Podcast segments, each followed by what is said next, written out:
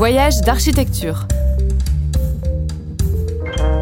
20 leçons grandeur nature à la découverte de l'architecture d'Île-de-France.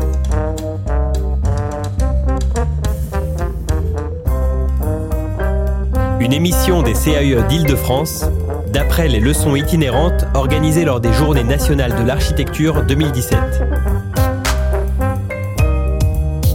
Avec le soutien de la Direction régionale des affaires culturelles d'Île-de-France.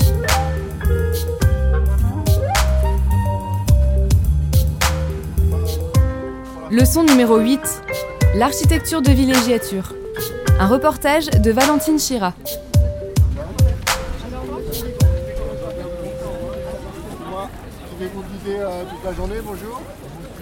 Depuis le 19e siècle, l'engouement pour les eaux thermales a fait la fortune de villes proches de Paris, donnant naissance à une architecture de villégiature caractéristique. La commune d'Anguin-les-Bains, à 12 km de la capitale, s'est créée en 1850. Depuis, sur ce petit territoire, se sont déclinés tous les styles architecturaux des 19 et 20e siècles. Maisons de villégiature et petits immeubles ont suivi les modes de leur temps avec le soin et la surenchère rendus possibles par les moyens de leurs propriétaires. Un voyage à pied avec Gauthier Bicheron. Bon, moi, c'est la première fois que je fais ça. hein, euh, euh, je me présente quand même. Donc, moi, je suis Gauthier Bicheron, je suis architecte et je travaille pour le CAE du Val d'Oise. Donc, les CAE, c'est les conseils de l'architecture, de l'urbanisme et de l'environnement, présents dans chaque département, ou presque en France. Donc, moi, je suis architecte et je me transforme en guide euh, conférencier. Donc, Là, nous, ce qu'on avait pensé en, proposant cette visite, c'était plutôt une approche et une visite de l'architecture 1900, 1900 1930, 1950 euh, à Anguin. Alors, donc la, visite, euh, le titre a été donné de villégiature. Donc, je veux simplement dire deux, trois petits mots euh, en disant que il y a une longue tradition de villégiature euh, francilienne et qu'il euh, y a plusieurs facteurs favorables. C'est notamment la présence d'élites parisiennes et versaillaises. Si la, no- la noblesse qu'on appelle la noblesse d'épée manifeste son éclat par la possession de châteaux, les banquiers, les magistrats, les financiers ou la petite noblesse qui est au, service de la grande noblesse habitent Paris et investit dans les territoires environnants. Les nombreuses forêts, vignobles, terres agricoles attirent leur convoitise. Un des caractères au 19e, c'est de s'organiser en colonies. Le terme de colonie fait référence à l'histoire antique des villes ou quartiers conçus comme des extensions en terre étrangère d'une métropole dominatrice. Donc euh, il y a beaucoup de- d'articles et de descriptions qui parlent de colonies. On- donc on parle de, colonies pour euh, Anguin-les-Bains, pour Maison Lafitte, pour le Vésinet évidemment. Alors quelles sont les typologies de la villégiature? On va en voir un certain nombre, mais il y a une telle diversité que euh, pour nombre d'historiens, c'est pas vraiment possible de dresser une typologie de la maison de villégiature, euh, parce qu'il y a un nombre de références extrêmement, extrêmement large. C'est même le jeu de cette époque, c'est d'aller puiser des références absolument partout. Néanmoins, euh, on retient que comme au 18e, on a quand même cette euh, tradition d'architecture simpliste, donc qui sont des architectures classiques, souvent avec des volumes assez simples, des, des natures, des décors qui sont issus de l'architecture classique française ou de la Renaissance, et puis un autre versant qui sont les maisons excentriques, et elles, on va voir, qui puisent dans les registres euh, normands, euh, gothiques, euh, wood cottage, etc., etc. Si on veut parler des attributs de la villégiature, puisqu'on disait qu'il n'y avait, pas forcément de typologie dominante, on peut réfléchir à ce que sont les attributs, les invariants des, des points qui reviennent. Alors le, le plus fréquent, c'est le belvédère, c'est le point de vue pour regarder le paysage. Ça, c'est vraiment un élément extrêmement redondant. Un autre qui est moins visible et moins su, mais tout aussi euh, marquant comme caractère, c'est la salle de billard. Enfin, euh, c'est quelque chose qui se retrouve euh, autour de toute l'île de France. Et puis, dernier, dernier caractère absolument systématique, le jardin, écran indispensable de la maison et euh, avec, avec un désaménagement et puis euh, tout ce qui peut lui être as- associé, les fausses grottes en rocaille, euh, la salle à manger d'été, l'embarcadère. Donc ça, en gain évidemment, euh, avec le lac, l'embarcadère il est, il est très fréquent. Voilà un petit peu pour, en guise d'introduction, quelques points sur les origines de la, de la villégiature. Alors je vous propose de remonter cette rue, donc qui est évidemment un axe tracé au crayon et à la règle parfaitement. On regarde un petit peu ce qu'il y a à droite, à gauche est intéressant dans les deux cas. Et puis on se retrouvera à la prochaine intersection.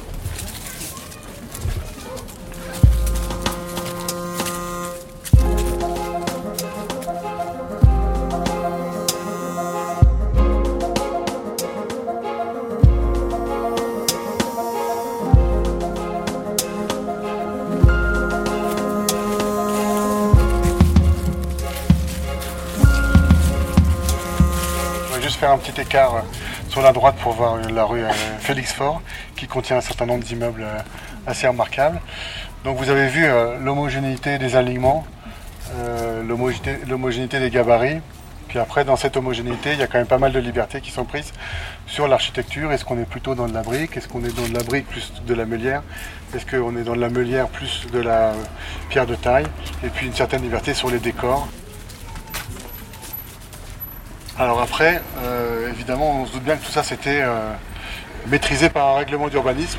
Il y a quelques petites exceptions qu'on ne comprend pas toujours, mais qui sont souvent aux angles. Donc si on regarde celle-là, on voyait qu'on a à peu près, euh, elle rassemble pas mal de caractères qu'on a vus depuis le début. Donc l'utilisation de la meulière, avec les joints qui sont marqués, on les appelle parfois à l'anglaise.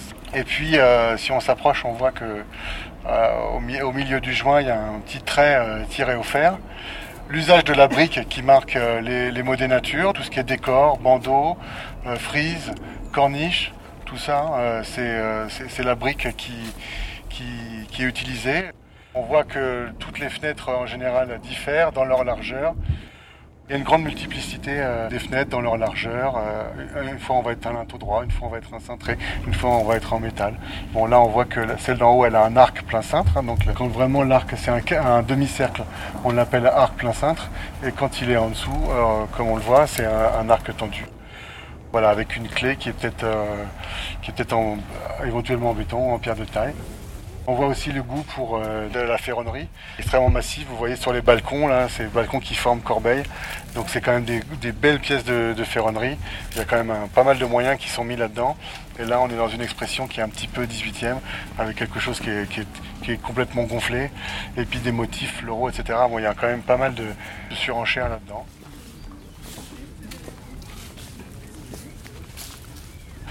Alors on va tourner euh, par là, on va regarder les quelques grands immeubles euh, qui sont euh, au bout et puis ensuite on va remonter la rue Félix Fort jusqu'au carrefour plus haut.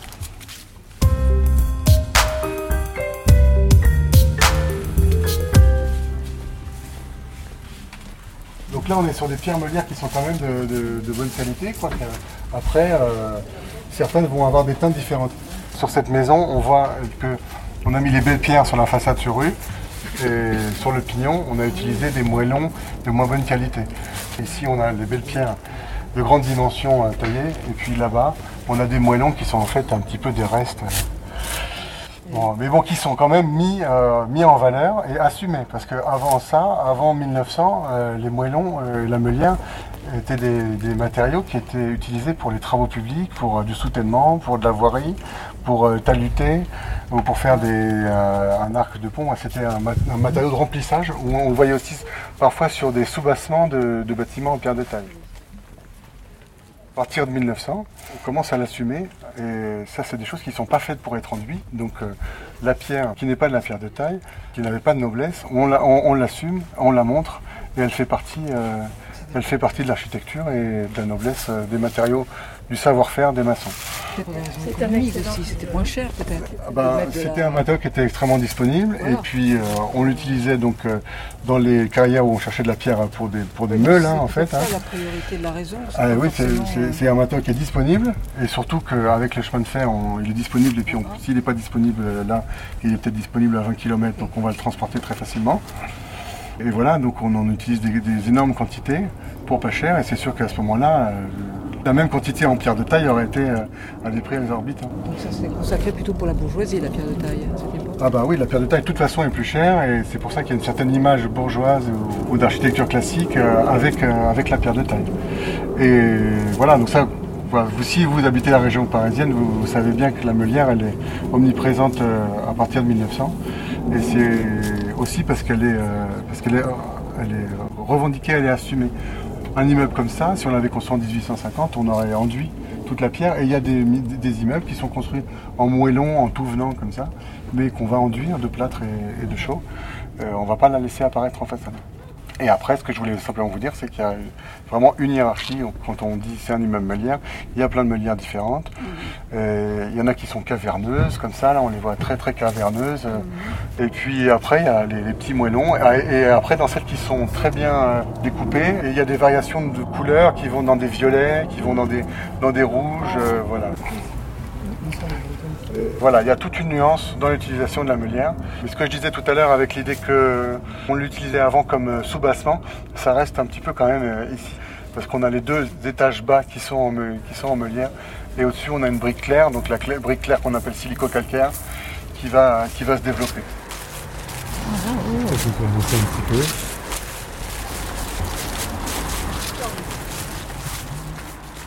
Alors celui-là, on l'appelle euh, le Palais Condé, 1911.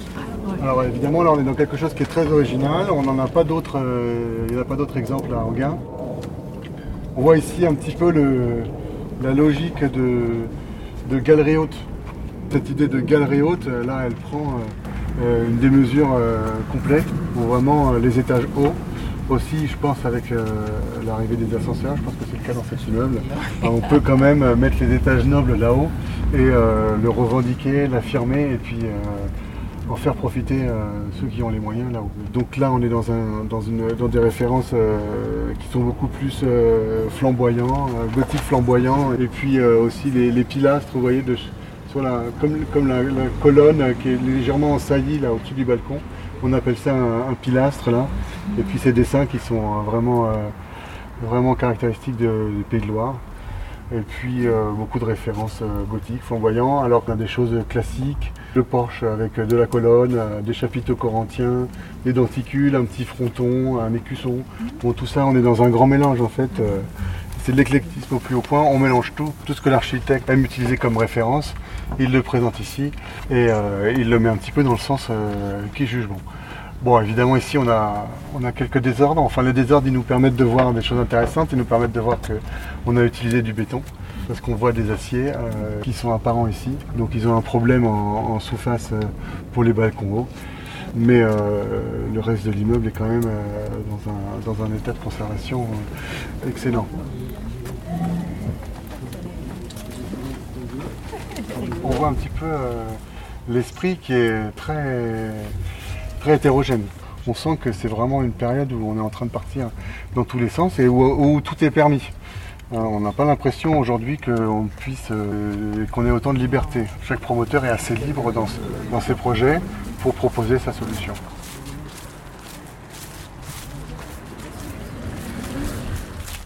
Là, on va simplement se promener et puis aller euh, jusqu'au lac.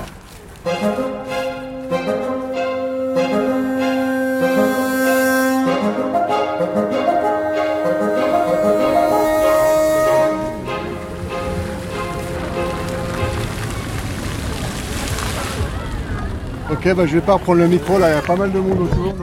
là on est vraiment à l'endroit le plus. le, centre névralgique de Anguin, avec ici le pavillon du lac qui a récemment été racheté par le Fouquet. Euh, l'aménagement de la berge jusqu'au bout qui est aménagé en 1911 euh, avec euh, une très belle ferronnerie et puis des candélabres qui ponctuent l'ensemble. Et là on ne le voit pas trop mais il y a un petit ronflement au milieu avec un petit écartement, donc c'est un lieu de promenade. Comme on le sent encore aujourd'hui, c'est vraiment un lieu de promenade privilégié. Beaucoup de gens se promènent en famille ou pas. Ça, ça dure un petit peu toute l'année. L'établissement thermal, il est derrière ce bâtiment à côté. Là-bas, on est dans un hôtel et là-bas, je pense qu'on est dans de l'habitation. Derrière nous, on a le casino. Donc euh, celui-là aussi date euh, d'avant 1914, peut 12 ou 13. sachant qu'il y a eu deux autres casinos avant, euh, dont un qui était flottant, qui était un bateau casino, euh, qui a duré quelques années, mais qui a vraiment fait partie de, la folle époque, disons, euh, la belle époque en tout cas. euh, d'Anguin avec un casino, des jeux à bord. Il y avait même deux bateaux, un qui était plutôt restauration, l'autre qui était plutôt jeu. Et puis finalement, le, bâtiment actuel a été construit. C'est un bâtiment qui est vraiment tourné vers le lac. On va le voir en repartant qu'il n'y a pas vraiment de façade sur la ville, c'est beaucoup d'arrière, pas grand chose d'intéressant pour la ville. On est vraiment là pour regarder le lac et c'est sa façade-là qui, euh, domine. Euh, en 2005, il a été restauré comme on le voit euh, aujourd'hui, c'est-à-dire un peu mis sous une grande verrière qui permet de faire un espace tampon entre la ville et les salles de jeu elles-mêmes. Donc là on a vu sur tout le lac, il faut imaginer qu'il y, y, avait trois ou quatre îles euh, il n'en reste plus qu'une, qui est le cercle de voile euh, au milieu. Euh, il y a quand même un cercle de voile qui marche pas mal. Et puis quelques opérations récentes qui, sont, qui ont regroupé deux, trois partiels d'anciennes maisons et qui ont construit des, des, appartements en terrasse successives.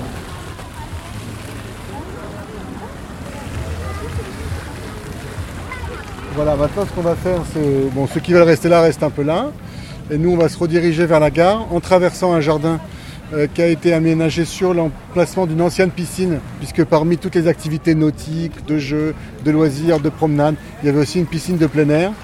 Donc là, on va remonter en traversant euh, le jardin construit à l'emplacement de l'ancienne piscine. Et puis ensuite, on va retraverser quelques rues avec des maisons de villégiature, mais qui sont plus, elles, d'une écriture classique, donc plutôt euh, briques et pierre, comme on en a vu quelques-unes là-bas, qui utilisent de la brique, de la pierre, un peu comme le vieux château de Versailles, on pourrait dire, ou des maisons euh, bourgeoises, simplement d'enduit, et des, toitures plus classiques euh, euh, avec combles brisés. donc ça, c'est des, choses qui sont un petit peu antérieures au quartier qu'on a visité, mais de 20 ans antérieures, il n'y a pas un écart énorme, mais on va mesurer à quel point les maisons traditionnelles sont vraiment du 19e, alors que ce qu'on a vu jusqu'ici, c'est vraiment le 20e, c'est vraiment la modernité, les nouveaux matériaux, les nouvelles formes, et euh, l'architecture du 20e avec tout ce que ça, tout ce que ça engendre. Voilà.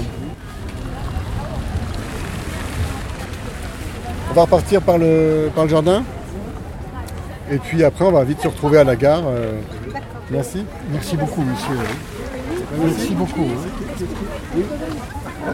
À bientôt.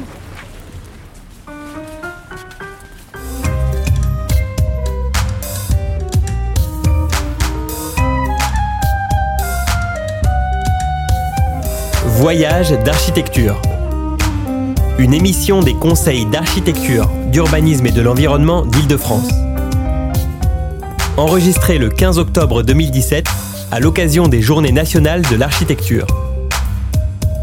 Avec le soutien de la Direction régionale des affaires culturelles d'Île-de-France.